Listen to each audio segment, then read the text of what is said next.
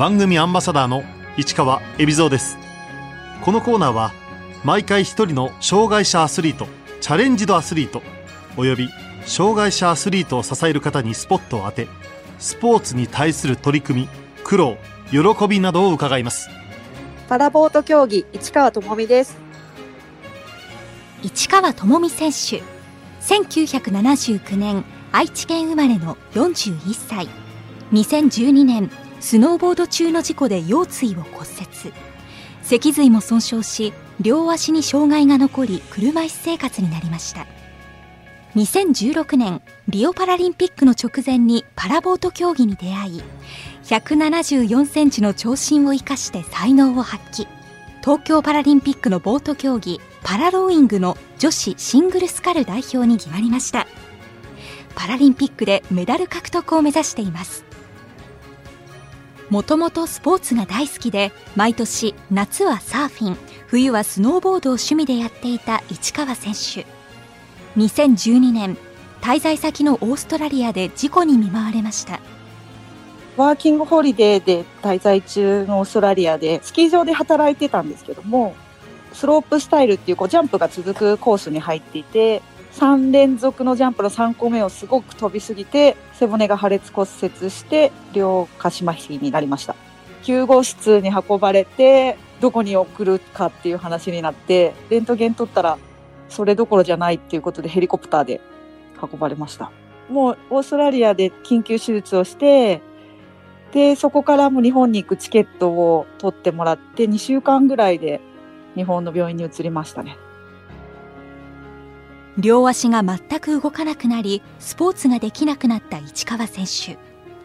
およそ半年間のリハビリ中に考えたことは？あのおへそから下全然感覚なくて常に痺れてるような感じがあるだけですね。常時車椅子を利用していて、まあ、捕まり立ちとかも全くできない状態です。こういう風になって、まあ、息が切れるようなことなんてないんだろうなとかもうどうやって生きていこうかなっていう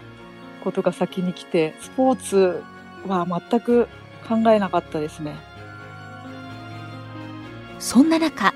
ボート競技に出会ったきっかけは？退院が決まったんですけど、まあ、生きていくために仕事を得なきゃいけないということで、何のスキルもないので、職業訓練校にそのまま移って寮に入れさせてもらって、で、そこでもうなんかいろいろスポーツ、バスケやったり、ラグビーやったりしてる人とかも見て、まあなんか運動できるんだなっていうふうに思ってて、で、就職が決まって、ある程度生活も落ち着いたんで、ちょっと運動してみようかなと思って、障害者スポーツセンターで、ちょっと泳いだり、筋トレとかしてみようかなって言ったところで、東京都の選手発掘プログラムのポスターを見て、でそこに参加して、ボートに出会いました。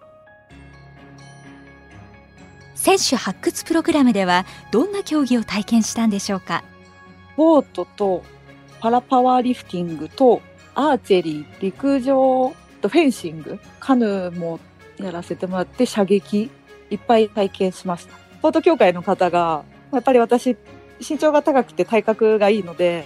まあ、絶対得だよって言われて、まあ、せっかくなら最短距離で目指せるものがいいかなって思ったのと練習拠点が相模湖っていうことで自宅から1時間以内で着く場所だったんででそれで見に行って実際に乗せてもらってちょっと面白そうだなみたいな。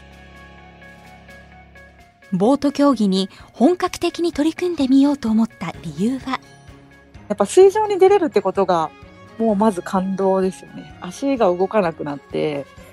水の中とか上とか絶対に無理だと思ってたのでそれがすごく魅力に感じましたサーフィンのなんか波の上を滑る感覚みたいなのを少し思い出して、やっぱそれもボートに決めた理由の一つです。パラのボート競技を本格的に始めると決意し、市川選手は早速、相模湖で練習を始めました。協会のサポートで来てる方とか、もともと昔オリンピックとか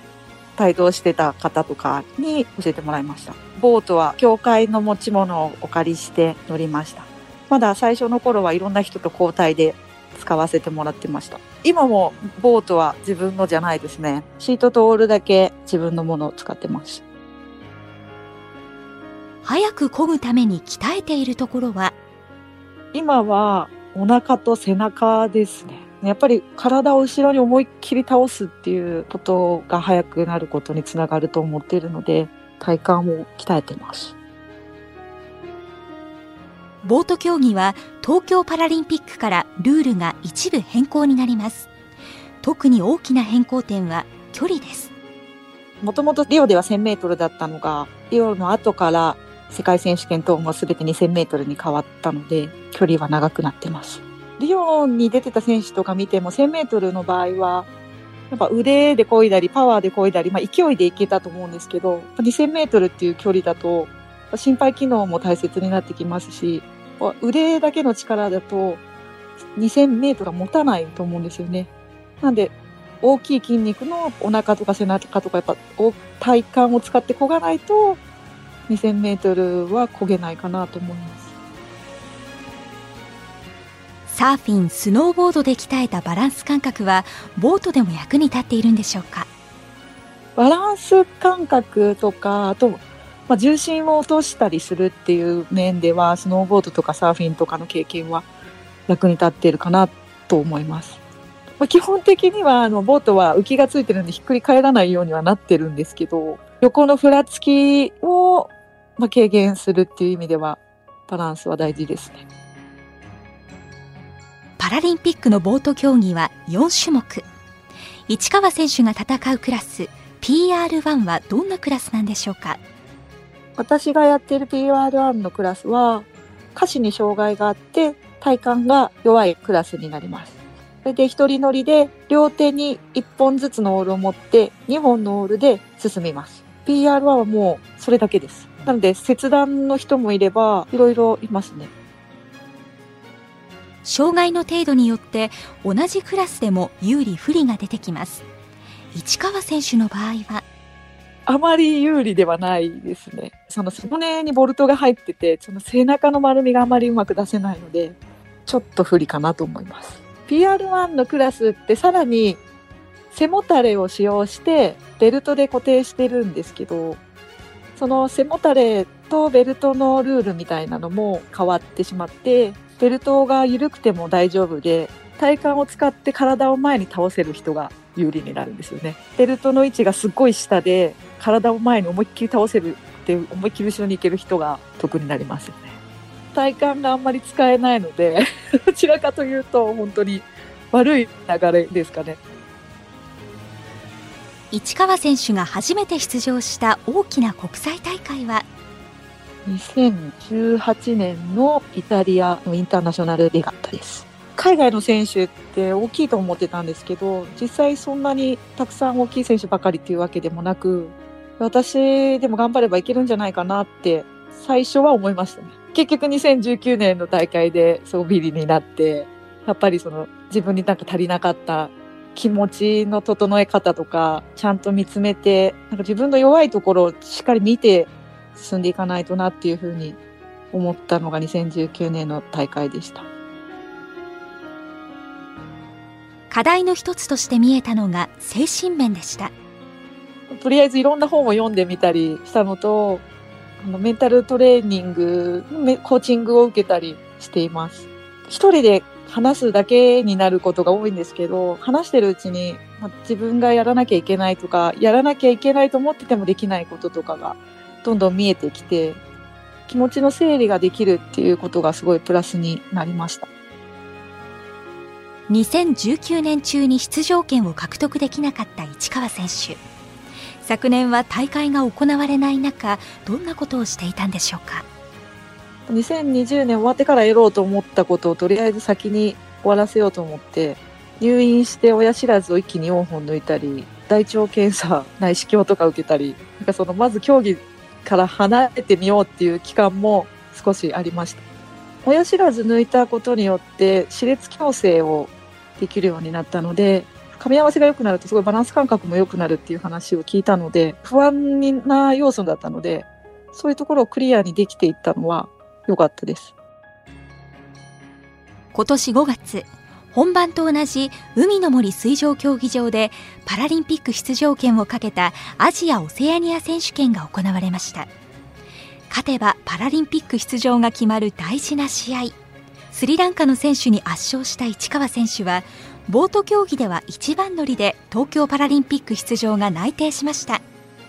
1対1の勝負だったので、まあ、彼女に勝てばパラリンピックなんだなっていうのは思っていました。最初のスタートから300メートルぐらいのところで少しずつ差がついてきて、まあ、ボートは諦めさせる競技だよっていうのを前から言われててもう向こうが追いつけないって思わせなきゃいけないというふうに思いながら